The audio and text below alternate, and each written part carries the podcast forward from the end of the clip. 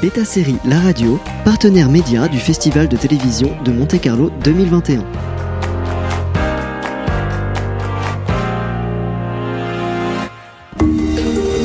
Originals, découvrez en avant-première nos interviews sur les séries qui font l'actu. Bienvenue sur euh, Beta Série La Radio pour un épisode d'Originals, l'émission dédiée aux séries et aux créateurs qui font l'actu. Aujourd'hui, dans le cadre de notre partenariat avec le Festival de télévision de Monte-Carlo 2021, nous avons l'honneur d'interviewer Anders Tangen, jury des fictions en compétition. Anders est norvégien, il est notamment le producteur de Lilyhammer, Dag ou plus récemment de Norsemen sur Netflix. Thank you very much to be with us today, Anders. Thank you. I'm uh, happy to be here. My first question is about your job here in the festival as a jury with a delicate mission to award the best series, film, creation, actor, actresses. Is it like we say in French for wine, a good cru, un bon cru this year? Yes, I, I, I, first of all, it's so nice to come uh, together with colleagues all over Europe uh, and, and watch good films and good series that you normally maybe not seeing uh, and to, to discuss what we are doing, you know, and uh, through the the nominations. So I'm so happy to be here, and we had so fun, you know, and uh, yeah. It's a good it's a good uh, crew. Uh, and uh, a lot of diversity, different genres, different themes. Is it eclectic? Yeah, you know, I, I think what's interesting in the jury, and we talked about it in the panel yesterday. It's that when you are seeing uh, a series, it's different made from different region. You know, they have a different uh, traditional. You know, they have different uh, way of telling and uh, acting, and you know the style. So you need to, when you look at it, you, you I mean, first of all, it's your taste, but we, we try to, you know, avoid that a little bit and, and look into uh, their originality, you know, from their region, and and uh, try to, you know, because it's so easy to to, to just um, go for the modern, you know. But I think it's but here this year it's so many good, really uh, passionate series, and I think that's uh, uh, interesting, you know, and and it says uh, something about their countries, their way of living, and yeah. Yeah, a lot of local stories, but with international, universal interests. Absolutely, you know. Yeah. Great. So, about uh, maybe more uh, the market and your job. You were just out of the COVID crisis. We hope we are out of it. And did it impact the TV series production? And yourself, have you been impacted, in fact? Yeah, you know, I mean, first of all, I think out from a crisis, something good will happen, you know. I think it's a time to, okay, what should we change? What should we do different? Ask these questions, you know. And I think uh, the film and TV business, I'm, I'm talking out from Norway, I think we are like used to have a crisis, you know. I mean, we the, the management, uh, the way we are doing productions.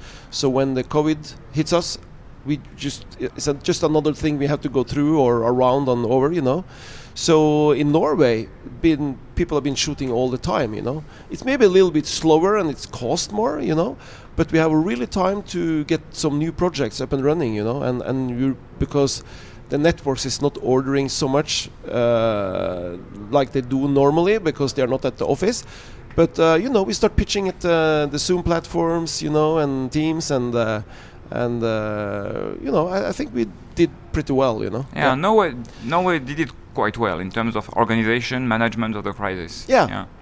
And time for development, you know, mm. time to, to do of properly. Course, yeah. yeah. You can always write, yeah. even uh, in a lockdown. Yeah, yeah, yeah. Um, Speaking about this market of the TV series, we see now nowadays this OTT massive growth uh, and the arrival of new commissioners on the market, new buyers, namely these SVOD platforms. We all know them, you know. How did your work change as a producer? Because you produce a lot uh, for them or you distribute with them. Is this an opportunity?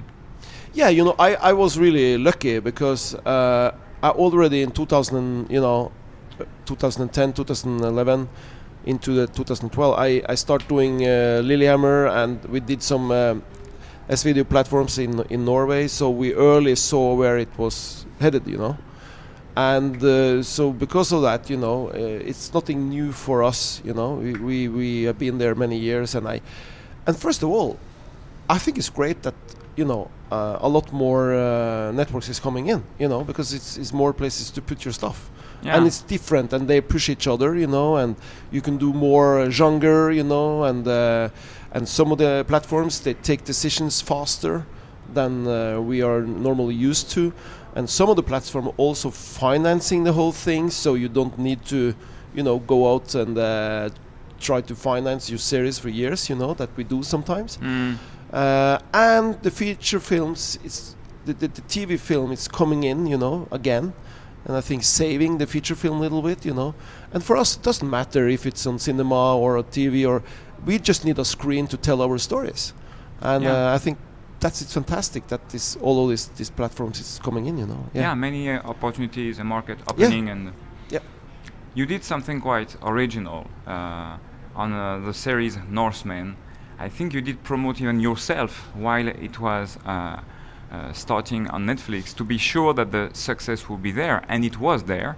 So, can you tell us a little bit more about that?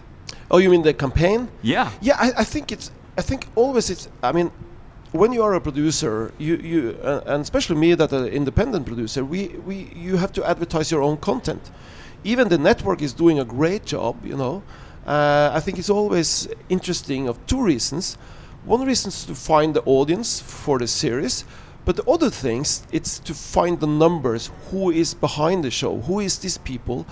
And using it, the fans, you know, to find out what they like and what they're not liking. And so, and we did that when we we changed the series a little bit. Oh, yeah. uh, yeah, yeah, from season to season Wow. because we saw that you know they like this character and this character and you know so in the writing it was not a, like a big part but it's interesting to, to go where the the, the people uh, like you know your your ideas in the show you know and So uh, you use the data to help even creation. yeah yeah I started that with a show uh, Dag back in uh, 2009 2010 and start communicating with them uh, and we communicating with them on Facebook, you know, and uh, all of these platforms. It's really interesting, you know Yeah. and uh, because in the end it's we that making the show but it's always i mean we make this show for them uh, you know uh, and i think it's so interesting to and especially because in cinema you can sit in a cinema and and you know get the direct reaction from the public yeah.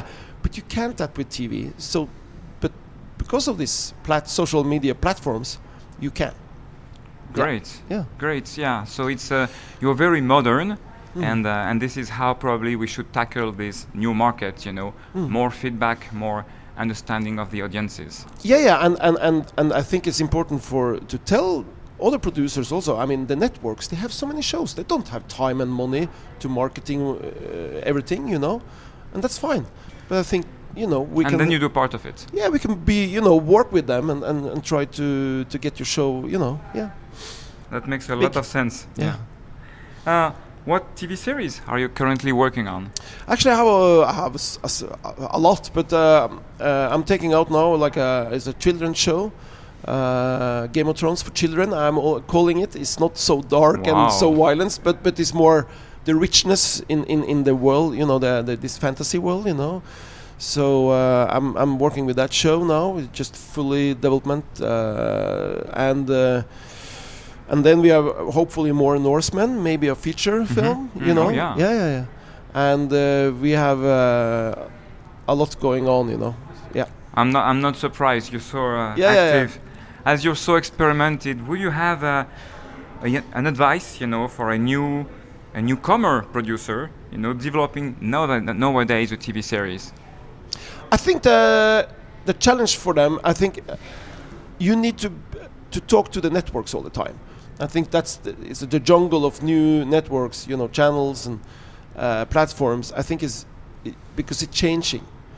You know, the, what they want Yeah. is changing from from one day to another, and I think it's so important if you have a firm to just talk to the networks and and be with them as much as you can, just to find out uh, what they want. You know Mm.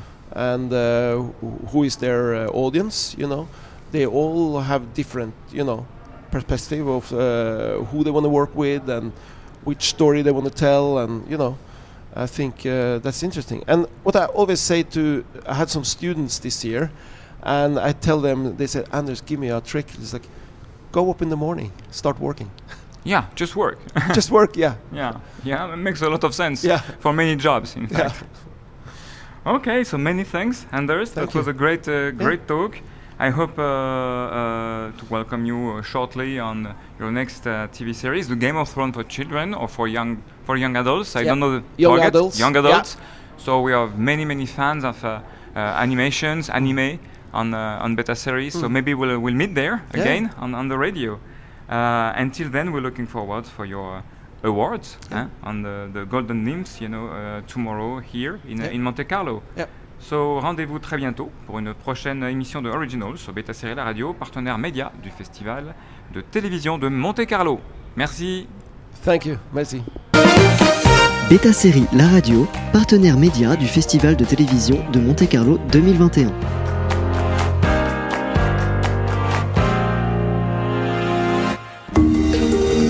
Originals, découvrez en avant-première nos interviews sur les séries qui font l'actu.